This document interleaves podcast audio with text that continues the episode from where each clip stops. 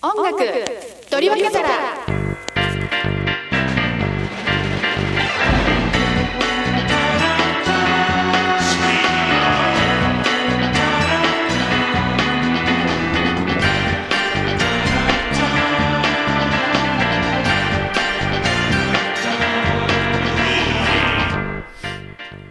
マイズルお聞きの皆さんこんにちは。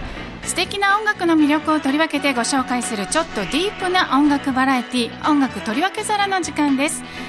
FM マイズルパーソナリティの奥野あかりと東山の大広でお送りいたします。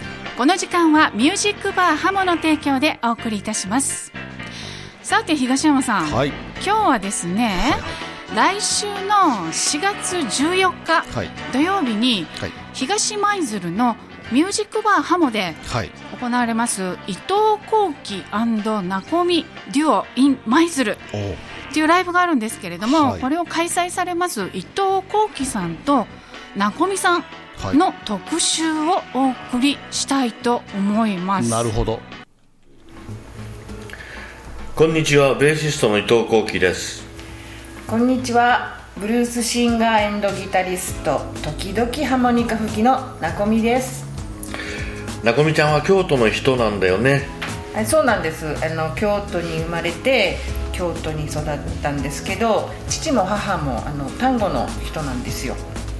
で母方はあの宮津で今の金増っていうあの一夜干しのお店をやってます。ああありましたありました。天の橋立のところだよね、はい、あそこら辺、ね、そうです。はい、はい、で幸喜さんは東京の足立区ですよね。下町なんですか？下町っていうかねもうあの東京とは思えない今は変わっちゃったんですけど田んぼと畑ばっかりのとこと下町っぽいとことありまして。へえ、ね、まあ有名なのは北野武さんがいましたね。あ足立区出身、はい、そうなんです。竹ちゃんマン。そうなんです そんな下町でピアノを習ってる運送屋の坊ちゃんだったんですね。お家運送屋さん運送屋さんです。運送屋さんは町屋の方にあるんですけど。で私は小さい頃にオルガン教室に親に連れられてですね。でもすぐに辞めてしまってで、まあ、何かやりたいなっていうか、まあ、あのエレクトーンブームだったんですよね中学に入る時に。ありましたね。で私立の中学校の受験で受かったらエレクトーンを買ってやると。親が言ったので一生懸命頑張って受かったんですけどあの私立高いのでエレクトーンなしになっちゃって。見事に騙されてしまったそうなんですよ。でその時にその丹後のおばあちゃんが、うん、じゃあのギターを買ってあげるって言ってくれてその丹後のねお家まで行ったらそのおばあちゃん家にですねなんと楽器屋さんが3本もすごいですね。を持ってきてくれて大したおばあちゃんですね。ですよね、えー、でその時に、まあ、あの全く初めてだったのでとにかくネックが握りやすいギターを選んでもらいましてそれが初めてですねギターのね。素晴らしいですね。はい。俺はね家が運送屋でピアノ運んでるトラックにうちのトラック突っ込んじゃって、うん、足が折れて、うん。それであの弁償してうちにピアノが転がり込んできたんですね。それで男4人兄弟の3番目でね一番どうでもいい俺の俺があの習わされちゃってね。そこが一応楽器の始まりですかね。じゃあ最初はクラシックピアノからクラシックですよあそうなんだ。最初はクラシックというかドレミとかドレドレだから、うん、ジャンルはまだないですね。ジャンルはまだなし、はい、はい。そうそしてそれから？で中学入ってブラスバンドで、えー、トランペットやったりあのパーカッションやったり、えー、あとそれからギターやったりして。でちゃんとベースを始めたのは23歳からなんですよね。意外と遅いですね。全然だってベースやる気なかったから。ええー、なんかきっと世間の人はもうすごい幼少の身から もうベース一筋なのかって思ってるんじゃないかと思ういやもうねベースは一番最後でねピアノの左手の小指みたいな感じで、え。ー、全然ねバカにしてたんですけどやってみたらなかなかね深みがありましてね。もう今こう還暦になってみると一番ベース歴が長くなっちゃったんで、ね、そうですよね。すごいな、はい、でも。でもだからギターも弾けてピアノも弾けて結構マルチですよねそうですね。すごい。何でも任しとけって感じで。すごい。私はそのアコースティックギターを買ってもらった時にいわゆるフォークソングブームだったのであ、ね、の昔ね平凡とか明星とかいうね芸能人の人たちが載ってる雑誌があってそれに歌の本が付録でついてたんです。でそれに、ね、フォークソングと、まあ、自分で弾けるようなのコードがねついててですね、それを一生懸命あのそれしか弾けなかったのであの練習してました。22歳の別れとか、うん、吉田拓郎さんの「旅の宿」とかああいうああいうのがこう載ってたので一生懸命練習してたんですけどでも本当はずっと聴いてたのは洋楽を聴いてたんです。ああなるほど、うん、このギター生ギターっていうとやっぱり俺なんかあの禁じられた遊びをまずにいたんですけどね。それは難しすぎてできませんでした。そう？そうなんだ。そう。だからまあピックでじゃんじゃんじゃんっていくねああいうまあアルペジオフォークソング特有のアルペジオは練習しました。いやそれアルペジオだなんてもう最初から高等技術だったねそれ。高等技術かな はいそんな感じでした、えー、はい。俺はねもうちょっとベース弾く直前までねハードロックギタリストでねハードロックギタリスト？ハードロックギタリストなんですよ本当は。ひょっとしてあの歪ませてギュインとかやってギュインですよ。えー、それ見たかった。今でもたまにやりますよ。えそれなんか若い頃のなんか残ってないんですか？残ってる。うわちょっとそのお宝 お宝いいよなかなかいいよ。そうなん素晴らしいよ。今聞いてもなかなかねあうまかったじゃんって思っちゃう。おお私はそののフォークギターしか持ってなかったけれども高校生になった時にどうしてもどうしてもエレキが弾きたくてであの近くの楽器屋さん京都市内の楽器屋さんにね、行ったんですよ、うん、そしたらそこに今はもうないですけどグレコっていうメーカーのデスボールの形があってでどうしてもそれが欲しくてでも高校生だしお金ないし、そしたら楽器屋のお兄ちゃんがね、いいよって毎月お小遣いをね3000円ずつ持っておいでって言ってくれて何もローンも何も書かずにただ3000円住所だけ書いて名前だけ書いてね、そのお兄ちゃんが持ってきたらいいよって言ってくれてすごいね。3000円をこう毎月お小遣いから持ってって。ああそれはでもちゃんと買ったってことだね。うんそうですね、うん、俺の場合はねあのねちょうど近くの友達でお茶屋さんの息子がいてね結構お小遣いいっぱい持っててそいつに楽器を買わせて借りて弾いてたんですそれ。えベースも？ベースはねプロになった時人のベースだったの。ええー、自分でベース持ってなかったのよね。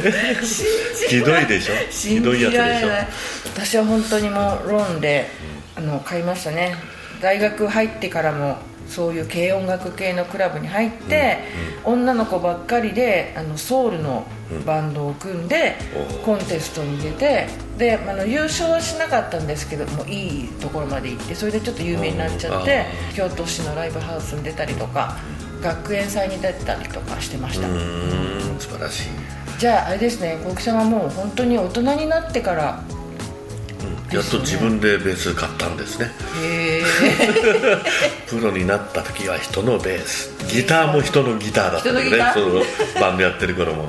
ギターはねあのフェンダーのストラト初めてねこう本物のフェンダーを買って、うん、昔借りてたグレコのギターはねボリュームを下げるとトーンまで下がっちゃってね あ偽物ってやっぱ違うんだなと思って本物のギブソン行くとボリューム下げてもトーンが下がらないんだよね。普通そうですよね。あ本物は違うんだと思って。フェンダーもそうだったんでね初めて買って。ボリューム下げてもこもらないってんで本当に感動しました。大学でまあそうやってバンドやってでももう卒業した時にもう辞めちゃったんですああうん、結構大学の時本当にバンドはすごい人気が出ていろいろ活動してたんですけど大学のクラブの中に所属してたバンドだったので卒業したらなんか終わるものだと勝手に決めてて 卒業ってね。そうでもだからバンドもなんかやめてしまって。就職がバンドじゃなかったのね。そうそんな感じ。それでもやめてしまってもう本当に何年も20年近く。OL かなんかやったな OL もしました。はい、うん、でもう普通に結婚もして子育てもしてであの長いことやってなかったんですけど、まあ、ちょっと病気したこととかがきっかけでまたやろうかなって。そうだね、はい、病気とかするとねもう人間一生そんな長くないんだ。好きなことやっていきようっていうそういうこと生まれたりする、ね、そうなんそうなんです。よ、うん、でなんかまあ病気してる時にこういろんな人にメール出したら「元気？まだギター弾いてる?」とかいっぱい来ちゃってあみんな私がまだやってると思ってるんだってなんかすごいショック受けてまたやろうかなって思い出したのがまたこうこの道にねズブズブと行くきっかけだったんですよ。それでもいいきっかけだったね。そうそうですね、うん、まあ病気したのは大変だったけどでもまああれがなかったらこうなってなかったので。病気しなかったらね、うん、よかったかなと思ってますけど、うん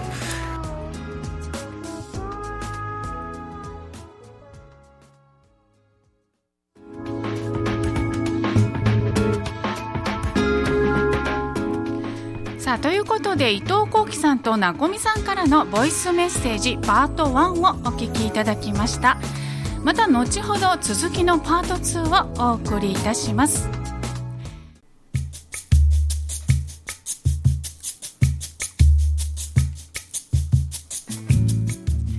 77.5メガヘルツ FM 舞鶴マリンステーション京都のスタジオからお送りしています。音楽とりわけ皿。今日は4月14日土曜日にミュージックバーハモで伊藤幸喜ナコミデュオ。in 舞鶴を開催されます。伊藤幸喜さんとナコミさんの特集をお送りしております。さてそれではお二人からのボイスメッセージパート2をお聞きください。幸喜さんはでもどういう経緯で？その達郎さんのとこに行ったんですか？二十歳ぐらいの頃志賀高原の方でバンドやってたりしてねスキー場で。志賀高原？志賀高原。スキー場でよくやる、うん、その頃結構生バンドとかスキー場でやってたりして。そこで知り合ったやつが、うん、ある時ちょっとベースがいないんだけどやってくんない？えベース？俺にベース？って言ってね。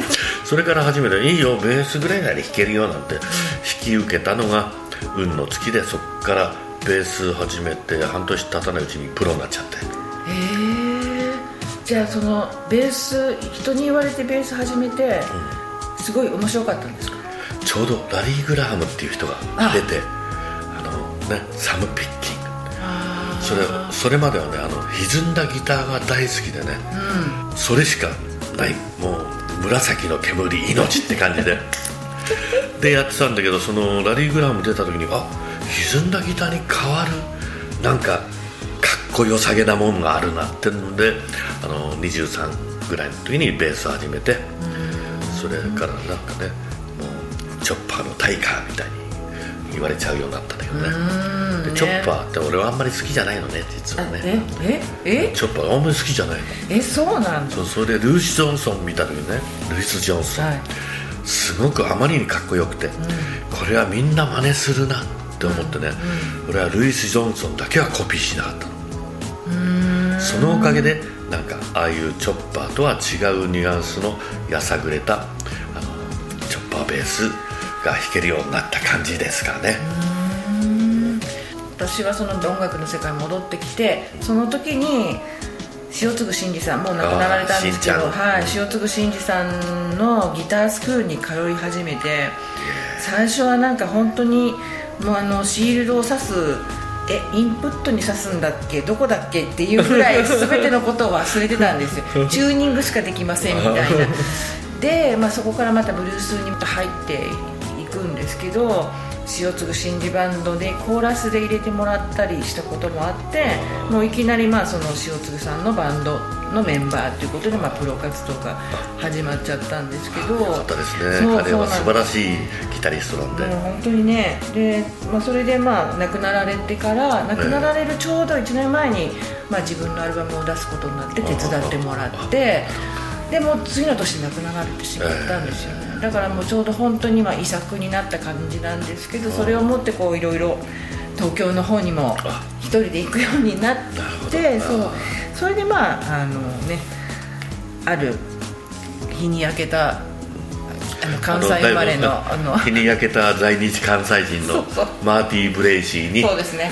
紹介されてはい。幸喜、さんと、ね、はいあったんですね。幸喜さんとの出会いがあったんですけど私友達にね伊藤幸喜さんとライブするって言ったらもうベーシストの友達がみんなざわめいて。だってみんなやっぱり70年代に小木さんのね達夫さんのあの小木さんのベースのいわゆるそのチョッパーっていうんですか、スラップっていうんですか？あれを聞いて練習したっていう人がいっぱいいてすごいすごいって思ったんですけど。あそうなんですか。うんそうなんです。だから今のお話聞いてまさか半年で 人のベースでプロになったってちょっとびっくり。びっくり、びっくり。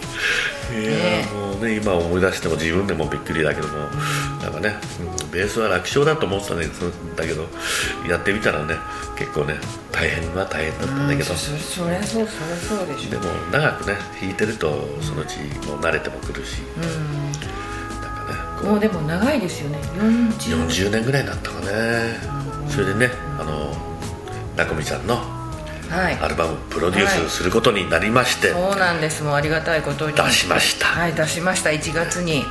本当にあの私が鼻歌のように歌って あのじゃんじゃんじゃんってあのギターを弾いてコードだけを書いたのを送ったのを アレンジしていただいて、ね、変な曲とか言って変な曲送ります全然変じゃなくてもうの、ね、変な曲一番好きよあれ。そう一番人気なんです 実はね。ね、私がすごい変な曲を書いたので、うん、これはどうしたらいいだろうと思って自分の手元に置いてた曲をまず送ったらもうすごいその素晴らしいそのベースラインとリズムで帰ってきてもう一番びっくりしたのは私なんですけれどそうなんだ。そうでも本当にあのおかげさまでね幸喜さんのお知り合いのもういろんなね素晴らしいミュージシャンに声かけていただいてもうアルバムがあの出まして、はい、であのレコ発もね、はい、京都大阪盛り上がったね、うん、東京、東京でもねさせていただいて。でどうせだったら、うん、あのデュオでもね、ね、できないかなということで今度、もう俺はベース一本で歌何でも OK だからね。バッチリよ。もう超楽しみ、ね、すごい楽しみ。今回ベースセミナーで京都に来られるっていうことが分かったので、ね、そんなのもったいないわベースセミナーだけとか思って。せっかく来たならね。で、まあ、あの京都のあの町屋でライブをすることになりましてその次に舞鶴がね決まって。ね舞鶴舞鶴、うん、楽しみですよね。ね。ね。その頃はだからまだ桜桜桜。が終わった頃でもうツツジが満開の頃じゃないかなツツジね、うん、まあ、本当にあのドライブで行くのでとても楽しみにしています。舞鶴、の皆さんに、ね、ぜひたくさん皆さん遊びに来てね、はい、はい、来ていただきたいと思います。京都のね場所はね、うん、あのもうあの満杯になってしまったので。そうなんです、はい、はい、もうおかげさまで、あのやるよって言ったその日に満杯になってしまって。すごい人気だよね。すごかったですね。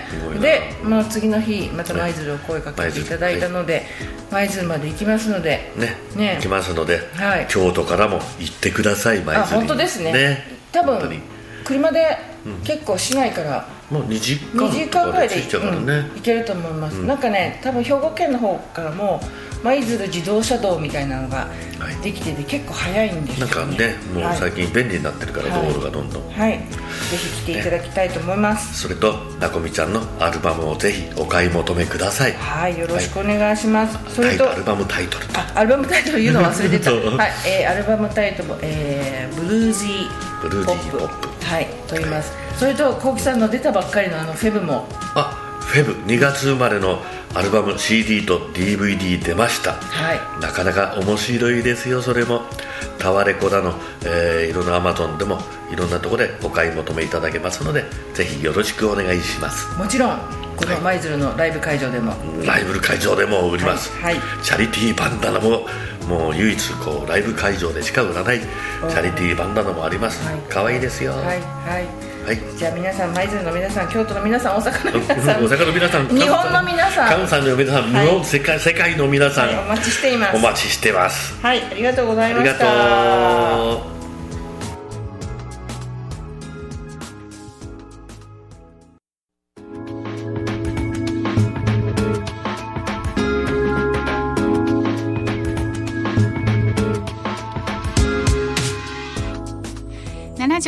77.5MHz FM 舞鶴マリンステーション京都のスタジオからお送りしています。音楽とりわけ皿今日は4月14日土曜日にミュージックバーハモで伊藤幸喜ナコミデュオ in 舞鶴を開催されます。伊藤幸喜さんとナコミさんの特集でお送りしています。はい。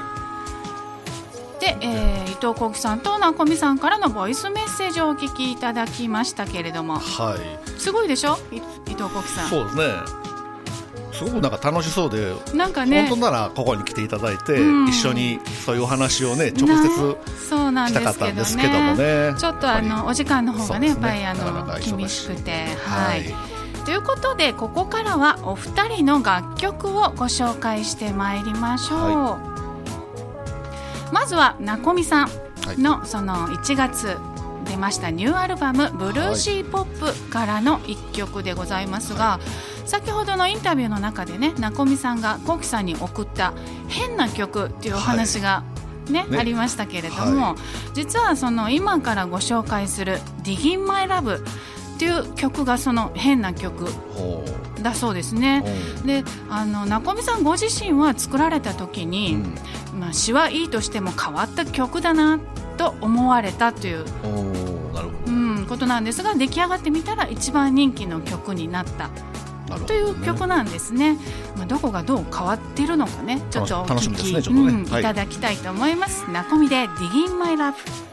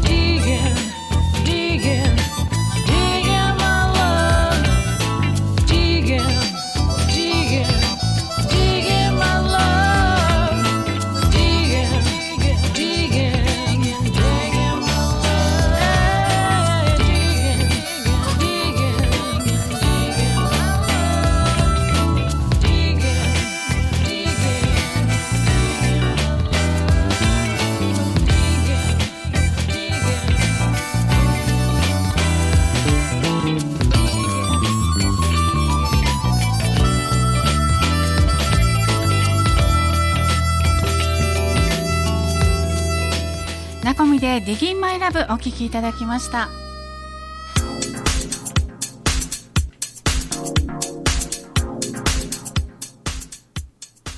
さあ東山さん、はい、変な曲でしたか？変な曲だったんでしょうか？僕は素敵な曲に聞こえましたけどね、ね、うん、それがやっぱりあのアレンジのこうきさんの技だったのかもしれませんしね。そうですね、うん、そうですね。でもそうですね。変わってる。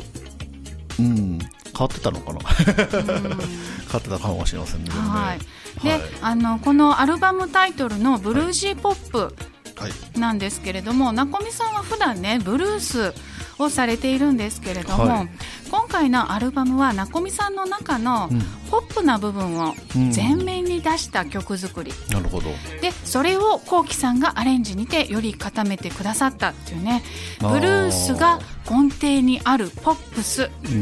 ということで、うん、さっきの変わった曲っていうのも確かに最初の頃最初の方は3コードぐらいで曲が構成されてる感じなので、やっぱりそのあたりの雰囲気がそこにこう入ってるんですけども、アレンジがファンキーな感じだったりそうですよね、うん、するのがちょっと面白いのかなという。ですかね。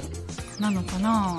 僕もよくわかり その辺のところはね、あね。あの、ま、来週皆さんハモにね、ねうん、行かれて、はい、えー、ちょっと体感されてみてはいかがでしょうか。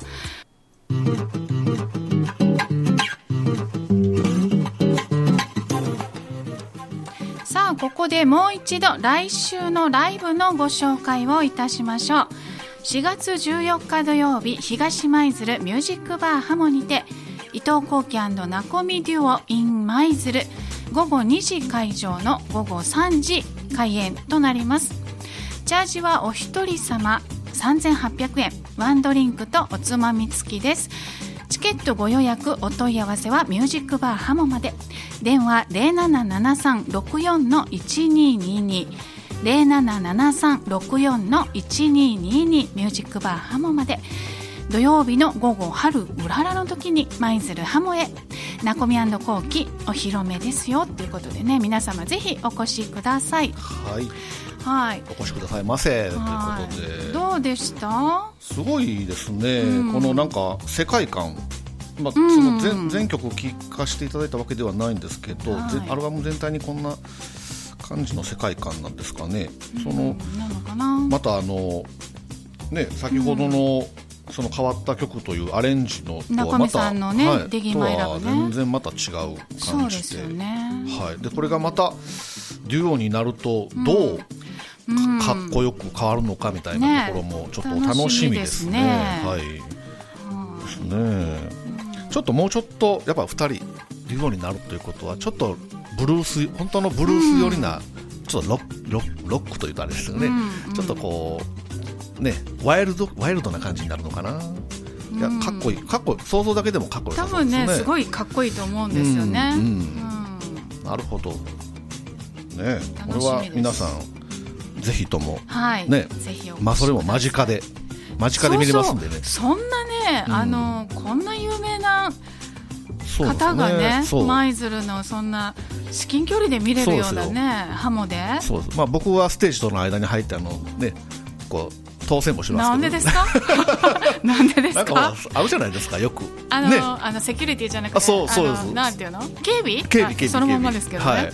僕は警備してますんで、はい、僕僕より先には行けませんけどね。意味がわからないですけれどもね。はい。まあとりあえず僕もね、うん、僕が間にいたとしても、うん、もう至近距離なんで。そうですよね。はい、あの気にしないでね、東山さんのことは 気にしないで楽しんでいただきたいと思いますね。はい、あのワンドリンクとおつまみ、おつまみ付き、ね、おつまみは投げないでくださいね僕には。はい。餌を与えないでください。はい。東山さんにね。はい。はい、ということでね。はい、ということでね、あの最後の曲、はい、ご紹介したいと思うんですけれどもね、はい、あの伊藤幸喜ヒズフレンズという、はい、あのバンドになります。アルバムから、えー、グルービンという曲、はい、これあのザラヤングラスカルズ？はい、ご存知です？かあ,、はいはいはいはい、あのグルービンっていう曲。あ、はいはいはいのカバーなんですけども。そうなんですか、うん。これはですねあのアルバム「リラクシン・アット・いわき・アリオス」というアルバムからなんですけれどもねこのアルバムは2011年秋に行われました東日本大震災チャリティーイベントいわきの街中コンサート2011の会場となりました。いわき芸術文化交流館アリオス。というね大変あの音響の素晴らしい会館だったということでね。でそこで録音したライブ音源アルバム。あまりにもその音響がいいからこれは取ってしまえとみたいな、うん、あなるほど。というアルバムなんですね。はいということで、えー、ブルービンをお聴きいただきましょう。はい